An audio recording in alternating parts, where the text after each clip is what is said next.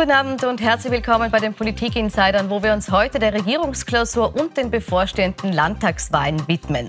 Welche Themen packt die Politik an und sind das die richtigen? Darüber diskutiere ich heute mit meinen Gästen und begrüße im Studio recht herzlich die Kommunikationsberaterin Christina Aumeier-Hayek. Herzlich willkommen. Und Wolfgang Rosam, Verleger und ebenfalls Kommunikationsberater. Die Bundesregierung hat also gerade zwei Tage in Mauerbach getagt und am Ende drei große Punkte präsentiert. Unter anderem soll der Erneuerbaren Turbo für Österreich gestartet werden. Wir haben uns darauf geeinigt, dass das UVP-Verfahren beschleunigt, verkürzt und effizienter gestaltet wird. Gleichzeitig ist es wichtig, die Arbeitswelt nicht aus dem Auge zu verlieren. Wir werden hier neue Maßnahmen setzen bei der Abschaffung der geblockten Altersteilzeit, bei der Frage der Verlängerung des Bildungsbonuses. Dieser Koalition war es von Beginn an wichtig, nicht nur über Transparenz zu sprechen, nicht nur darüber zu sprechen, dass Antikorruption Gift oder Korruption Gift für die Gesellschaft ist und daher alle Antikorruptionsmaßnahmen notwendig und richtig sind, sondern sie auch umzusetzen. Mit diesen drei großen Punkten will also die Regierung jetzt durchstarten. Wenn wir uns anschauen, wie sich die Zustimmung der Regierung oder zur Regierung in den letzten Jahren entwickelt hat, dann muss man festhalten, dass sie seit zwei Jahren in Umfragen keine Mehrheit mehr hat und zuletzt die Zustimmung bei nicht mal mehr einem Drittel lag. Frau Aumeier-Hayek, ist der Regierung mit der Klausur, die sie jetzt hingelegt hat, die letzten zwei Tage, der Neustart geglückt, den sie braucht? Nein, das ist, ist kein Neustart. Das ist äh, eher ein Minimalkompromiss und es sind halt Trippelschritte nach vorne. Ähm, das, was beschlossen wurde oder das, was angekündigt wurde, ist beides positiv. Also das UVB-Verfahren oder die Novellierung des UVB-Verfahrens, ähm, das liegt ja seit Herbst äh, bereits auspaktiert am Tisch. Die ÖVP hat noch blockiert. Das kommt jetzt, das ist gut. Ähm, die Details muss man sich dann im Gesetzesentwurf aussehen. Es sind durchaus noch Fragen offen. Es ist kein wirklich großer Wurf. Ein großer Wurf wäre eine Verfassungsänderung gewesen.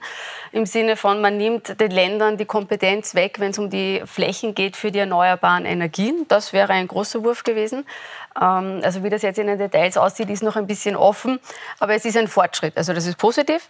Ähm, ich glaube auch, dass es gut ist, sich von dieser Altersteilzeit in dieser Form zu verabschieden. Das wird ja von Arbeitsmarktexperten schon lange gefordert. Das kommt jetzt, man kann sagen, zehn Jahre zu spät, aber immerhin. Schauen wir uns im Detail noch an. Ja. Genau, ähm, aber es ist kein großer Wurf. Und wer Regierungsklausuren kennt und schon daran teilgenommen hat, weiß, das sind Politik-Marketing-Events.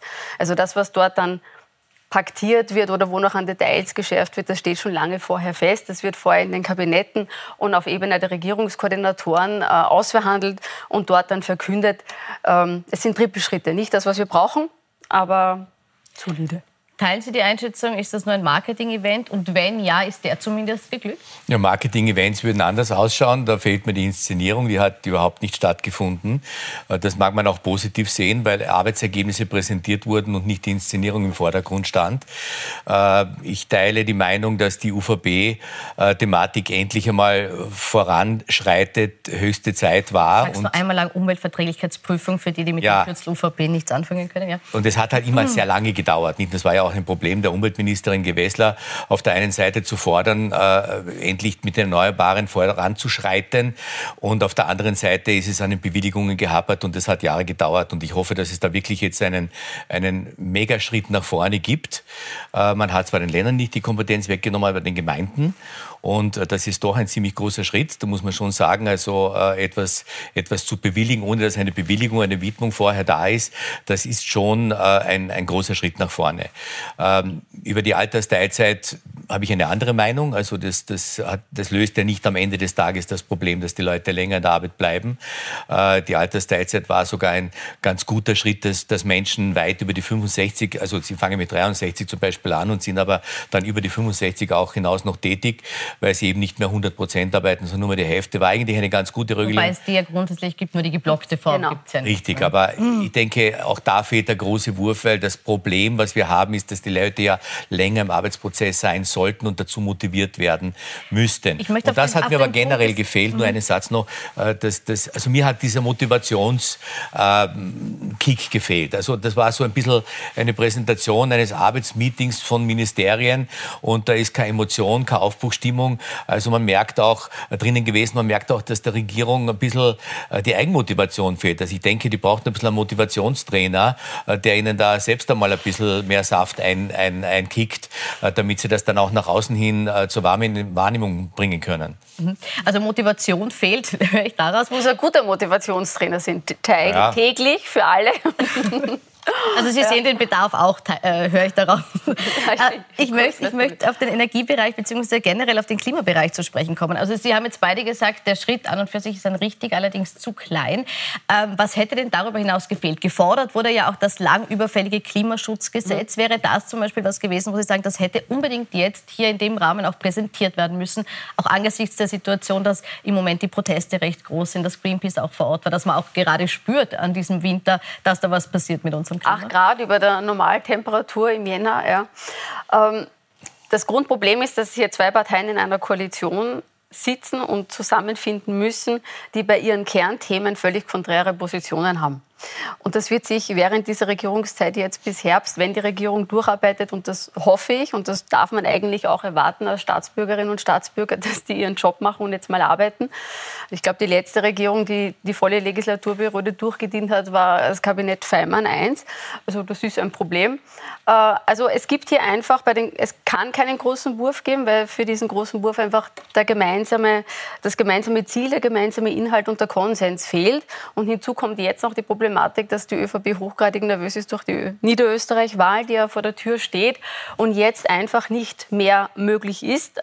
Das Problem ist, es wird wahrscheinlich bis Herbst 2024 nicht mehr möglich sein, außer eine Politik der Trippelschritte. Und wir bräuchten einfach etwas ganz anderes. Wir bräuchten einen großen Wurf in, bei den Pensionen. Wir schießen 25 Milliarden Jahr für Jahr in unser Pensionssystem zu. Wir bräuchten eine Bildungsreform, wir bräuchten eine Gesundheitsreform. Die Pflegereform war jetzt ein erster Schritt nach vorne, aber es reicht nicht. Wir haben ein Riesenthema mit Fachkräftemangel. Die Asylproblematik ist ebenfalls ein Thema. Das ist das bei der ÖVP. Die ÖVP hätte hier sicher gerne etwas anderes präsentiert. Das ist mit den Grünen nicht möglich.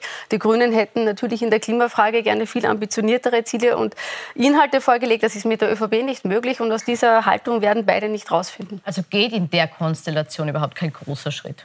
Ja, es ist auch, so, so hat es auch gewirkt. Es ist ja eine, eine, eine fade Klausur gewesen und man hat ja offensichtlich wirklich die, die divergierenden Themen ausgespart. Aber genau die divergierenden Themen der beiden Parteien in der Regierung sitzend sind die Themen, die die Österreicher am meisten interessieren. Nämlich die Gesundheitsfrage, wenn man sieht, also jeder dritte Arzt in Wien möchte kündigen, was ich heute in einer Schlagzeile gelesen habe.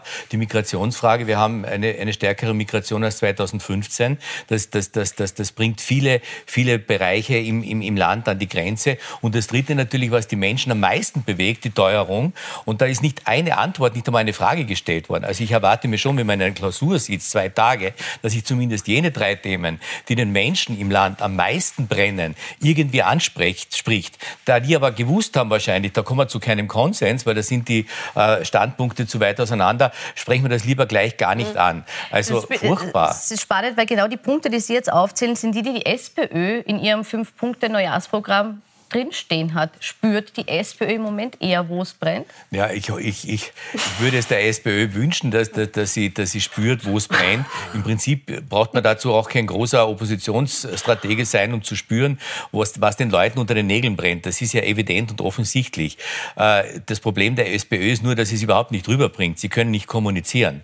Also ich habe, ich habe in den, ich bin 40 Jahre in, in diesem Politikgeschäft. Ich habe noch nie eine dilettantischere Kommunikation gesehen als derzeit. Äh, der Oppositionspartei, der stärksten Oppositionspartei äh, der SPÖ. Ich meine, die haben jede, jede Woche einen aufgelegten Elfer und können nicht einen verwandeln. Ja, Simon, wir sind heute sehr harmonisch. Nein, also bei der SPÖ gibt es ein größeres Problem als das Kommunikationsproblem. Das ist auch ein Problem, aber das Problem ist vor allem, dass die Vorsitzende leider keine Vorsitzende ist und dass die SPÖ die einzige Partei ist, die eine echte Führungsdebatte hat, im Gegensatz zu den anderen Parteien. Also in keiner anderen Partei gibt es im Moment diese Führungsdebatte wie bei der SPÖ. Und diese Führungsdebatte ist ja nicht vom Himmel gefallen, sondern diese Führungsdebatte hat eine Ursache und die Ursache ist, dass Pamela Rendi-Wagner diese Partei nicht führen kann. Ähm, und politisch, höflich formuliert, kein Talent ist.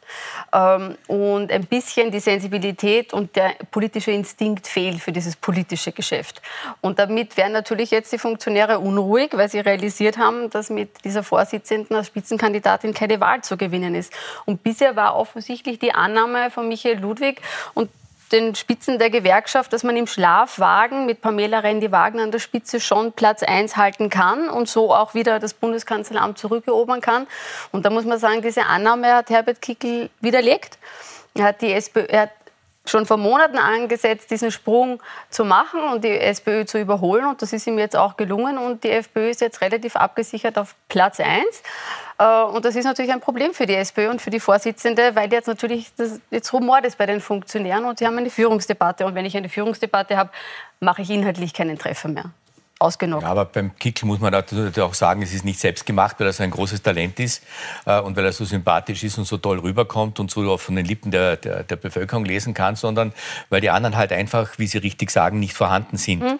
Und äh, die Mailerin, die Wagner, ist schon ein Phänomen, wenn man ihr persönlich begegnet, ist eine extrem offene, sympathische, gewinnende Persönlichkeit und sobald eine Kamera äh, vor ihr steht, ist, es, ist sie ein mhm. anderer Mensch. Also es mhm. ist ja ganz interessant. Es gab ja auch Politiker, wo man, wo man genau das Konträre erlebt hat, wo, wo, wo der, der war vor der Kamera ein Superstar, ich nenne keinen Namen, und, und persönlich ist das dann irgendwie äh, nicht so rübergekommen. Also das zeigt schon, als Politiker muss man, muss man heute äh, ein paar andere Talente besitzen, aber ich glaube, das Wesentliche, was Sie schon sagen, ist natürlich diese, diese Führungsschwäche mhm. und äh, da wird es ihr halt auch nicht leicht gemacht. Wir wissen ja warum äh, und diese Querschüsse, dass das in einer Partei wie der SPÖ, die eigentlich immer sehr diszipliniert war in der Vergangenheit, Vergangenheit äh, nicht gelingt äh, zu unterbinden, ist eigentlich eine Schande für die Sozialdemokratie und das, das kostet ihr wirklich alles. Weil der erste Platz, den müssten sie halten, aber sowas von. Und den haben sie leichtfertig vergeben innerhalb von wenigen Wochen. Und der Herr Kickl muss nur hier sitzen, die Hände verschränken, erste Reihe fußfrei und warten, was die anderen machen. Ich sehe es nicht ganz so. Gut, kurze Replik ja. Also, also dass das, die, die Problematik der SPÖ ist ja schon, geht ja schon mehrere Jahre zurück. Das Problem ist, aus meiner Sicht, die SPÖ hat den Leistungsbegriff aufgegeben und das Thema, die SPÖ nimmt das Thema Integration, Zuwanderung, Sicherheit nicht. Und das eröffnet ein unglaubliches Vakuum. Und das ist im Moment das Resultat dieser Politik. Jetzt haben Sie gesagt, das eröffnet ein Vakuum, weil es die SPÖ nicht nimmt. Sie haben vorhin auch beide gesagt, die jetzige Regierung greift es auch nicht an, weil die Positionen zu divergierend sind. In ihrer Kommunikation mit den Funktionären und mit den Wählern durchaus, aber es führt nicht zu Ministerratsbeschlüssen und Regierungsbeschlüssen. Also man kommt einfach nicht voran. Also die Asylproblematik und die Asylgesetzgebung ist mittlerweile ein gordischer Knoten. Kein Anwalt durchschaut das mehr. Wenn man sich an, also das ist einfach zu kompliziert. Auch hier bräuchte es eine, eine Reform. Das wird in dieser Koalition mit Sicherheit nicht passieren. Aber ich glaube, die ÖVP wird jetzt bald erkennen, dass sie mit diesem Kuschelkurs nicht wirklich weiterkommt. Also diese Klausur wirklich, um noch einmal dieses Ereignis da zu erwähnen, äh, ist schon ein Zeichen dafür, wie langweilig, wie, wie unmittelbar, also überhaupt nicht mittelbar äh, da Themen gespielt werden, gesagt werden, vorgetragen werden, also wie in einer Schulstunde. Äh, das, das, das kann ja niemanden vom Ofen hervorlocken oder begeistern. Und ich denke, äh, dass die ÖVP sich in den nächsten Wochen sehr klar werden muss, wie sie an einer eigenen Positionierung auch arbeitet.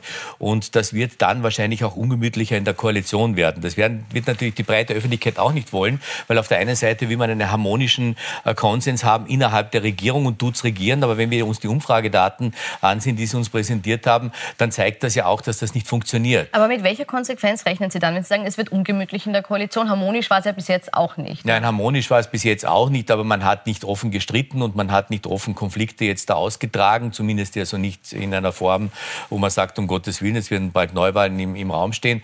Aber der ÖVP wird gar nichts anderes überbleiben. Sie muss die großen Themen äh, wie Teuerung, vor allem auch Migration, Migration und, und Sicherheit, die muss sie spielen und nicht nur mit ein paar populistischen Ansagen, das ist zu wenig, sondern auch mit Programmen. Und das wird, den Grünen nicht gefallen, weil sie eine andere Agenda haben.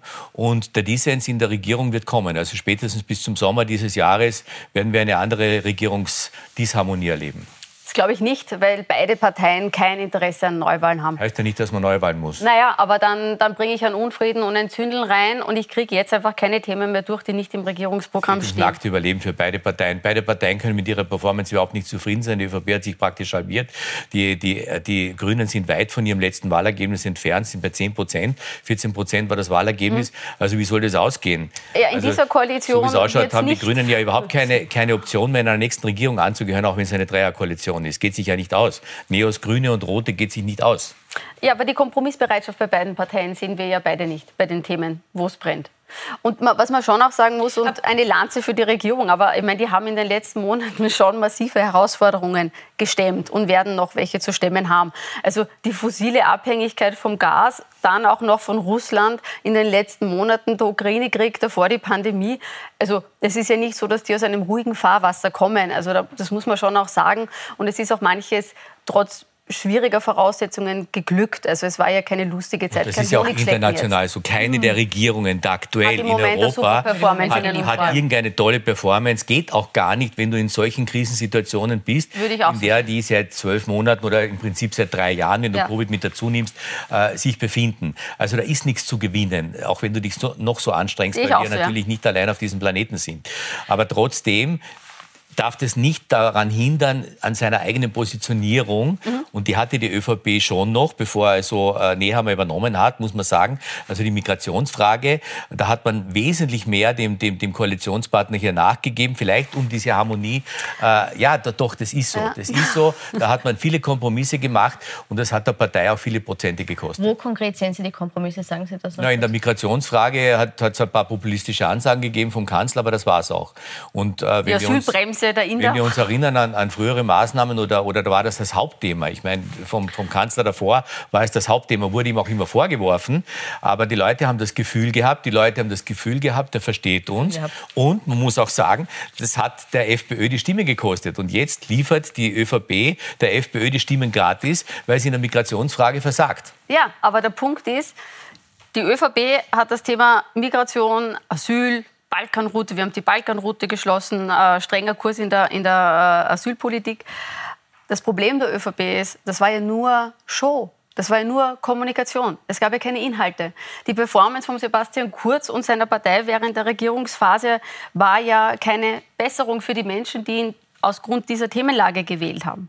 Ja, das heißt, das ist ja das große Problem. Also der Karl Nehammer kann sich jetzt als Kanzler schon wieder äh, mit einem harten Rechtskurs oder konservativen Kurs zu dieser Frage positionieren. Sein eigentliches Problem ist die fehlende Glaubwürdigkeit und man nimmt ihm das einfach nicht mehr ab, weil der Wähler gesehen hat, das ist nur Kommunikation, das ist gut gemachtes, handwerklich gut gemachtes Politikmarketing, aber es ist substanzlos. Und da gibt es den Schmied und Schmiedel und da gibt es die FPÖ mit dem, mit dem Herbert Kickel. Das ist der Kurs der FPÖ. Dass das, über die FPÖ, glaube ich, braucht man inhaltlich und personell nicht zu sprechen. Aber die ist einfach für den Wähler bei der Frage nicht der Schmiedel, sondern der Schmied. Und darum gehen die jetzt wieder zur FPÖ zurück. Und das ist ein Glaubwürdigkeitsthema, keine Frage der Position. Ja, aber deshalb habe ich ja gesagt, wird es ein bisschen disharmonischer werden in der Regierung. Aber dann ganz ist es wieder nur Show. Also ich frage jetzt, ich frage jetzt ganz... Und Maßnahmen an. ja, mich würde jetzt interessieren von beiden, was, Sie haben jetzt beide gesagt, die, diese Regierungsklausur reicht nicht aus, um den Kahn wieder in Bewegung zu setzen. Was muss jetzt passieren, damit diese Regierung eine Chance auf eine Wiederwahl hat? Oder sehen Sie die beide gar nicht? Mehr? Ich glaube, dass, dass es gar nicht so schlecht wäre, wenn sich jede Partei in der Regierung äh, ganz stark profiliert profiliert jetzt in den nächsten, in den nächsten sechs bis acht Monaten. Äh, vielleicht ein bisschen nach dem Motto 1 plus 1 ergibt 3, weil jetzt haben wir 1 plus 1 ist 1,5 bestenfalls. Und äh, das heißt also, diese, diese permanente Kuschelei, dieser, dieser, dieser Harmoniekurs und, und Aber Profilierung heißt Streit. Ist es das, was nein, die Menschen das heißt nicht, Nein, ich, ich, ich, weigere mich zu sagen, dass Profilierung Streit heißt. Ich, ich glaube, man kann auch unterschiedlicher Meinung, unterschiedlicher Position sein. Das sind ja auch die beiden Parteien. Äh, wenn man das richtig kommuniziert, kommuniziert, wenn man das richtig rüberbringt, heißt es nicht Streit. Man muss sich ja doch ent, ent, im letzten, am letzten Ende des Tages muss man sich im Ministerrat oder bei jeder Gesetzgebung äh, finden. Und dann kommt ja eher ein Kompromiss raus. Aber wenn ich mit dem Kompromiss schon in die Verhandlung gehe, dann habe ich auch keine Positionierung mehr. Und das ist das, was die Leute draußen erleben und apostrophieren am Ende des Tages, sie tun nichts. Und dann wenden sie sich an jenen hin, wo sie glauben, dass der mehr tut. Das ist schon richtig, was die mhm. Kollegin da sagt. Und das ist halt derzeit nur die FPÖ. Zumindest in der Migrationsfrage. Aber das ist eine der entscheidenden Fragen. Also ein gutes Beispiel, finde ich, ist immer noch ähm, die Koalition in Oberösterreich, damals Rudi Anschober, Püringer. Also auch zwei Parteien, so wie jetzt auf Bundesebene, die im Land koaliert haben und eine erfolgreiche Koalition gebildet haben, weil beide Partner verstanden haben, dass sie dem anderen Erfolge gönnen müssen. Und das erfordert eine gewisse strategische und soziale Intelligenz. Und ich habe mit Josef Püringer mal darüber gesprochen, da war er nicht mehr Landeshauptmann. Und da hat er einen schönen Satz gesagt, nämlich, ich habe mir immer angesehen, wie liegen die Grünen in den Umfragen. Schwächeln die Grünen, nehme ich mich zurück und man schaut wieder, wo können politische Erfolge für die Grünen möglich sein. Denn am Ende des Tages, und das hat wiederum der Wolfgang Schüssel gemacht, darf ich ja den Koalitionspartner nicht töten, politisch, medial. Politisch, ich muss ihn ja am Leben lassen. Ja. Ich muss ihn auch wirken lassen. Ich muss ihm seine Erfolge gönnen, um dann gemeinsam mit einer guten Performance zu überzeugen, jeder in seiner Zielgruppe. Und diese deshalb, hat er, deshalb hat er nach zwei Jahren Neuwahlen ausgerufen mit der FPÖ, um dann mit der FPÖ weiter zu koalieren. Wolfgang Schüssel. Nur der Wolfgang Schüssel, ja. Aber Püringer war jetzt ja. das Positivbeispiel. Also das fehlt, das bräuchte es. Gut. Kommen wir vielleicht noch zur Niederösterreich-Wahl. Das ist die nächste Wahl, die ansteht. Äh, eine Wahl, die überschattet ist von all den Problemen, die Sie jetzt ausführlich skizziert haben. Beide Großparteien haben im Moment wenig Rückenwind. Ähm, es geht bei dieser Wahl um viel, wie die amtierende Landeshauptfrau immer wieder betont. Und das schauen wir uns kurz an. Es steht viel auf dem Spiel. Diesmal sehr viel. Wir haben nur mehr 20 Tage was dann gilt, das gilt ganze fünf Jahre. Herr Rosa, um wie viel geht es da wirklich? Ja, es geht, es geht um sehr viel, da wird sie schon recht haben, aber ich glaube trotzdem, dass der Absturz, den alle so massiv prophezeien, also dass es unter 40 geht, der wird nicht erfolgen. Äh, wir haben Was ja heute. So wir könnten wetten. Ich wette gerne. Prognose?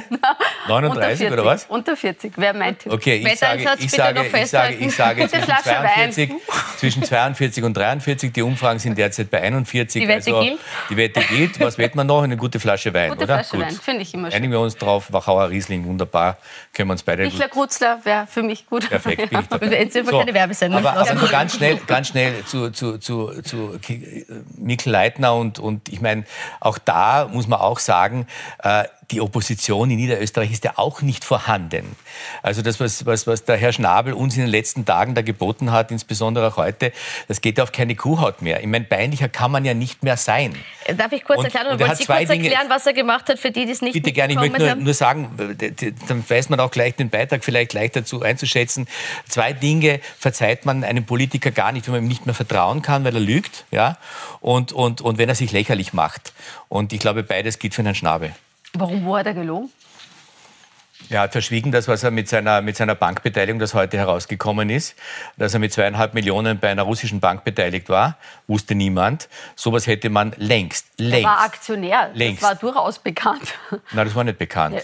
Das war nicht bekannt. Nein, das sowas, also, Entschuldigung, zwischen zweieinhalb und das war die Untergrenze, es hätte noch neun Millionen sein können. Ja. Fragt man sich schon, wie ein Polizeibeamter zweieinhalb Millionen einer Beteiligung als Aktionär, als Einzelaktionär bei einer russischen Bank halten kann. Also er war Sicherheitschef also bei Wagner vor seiner politischen Zeit und es kann uns eigentlich egal sein, wie Nein, das ist mir nicht egal. Das ist überhaupt nicht egal. Es ist mir egal, wenn er sagt, mhm. wenn man als Transparenz, wie, so wie man einen Lebenslauf lückenlos anführen muss mhm. und wir wissen, was mit Leuten passiert, die in einem Lebenslauf was auslassen oder mit Dissertationen, wenn man die, die Zitate nicht richtig bringt, äh, dann, dann ist man seinen Job los, auch vielleicht seinen Titel.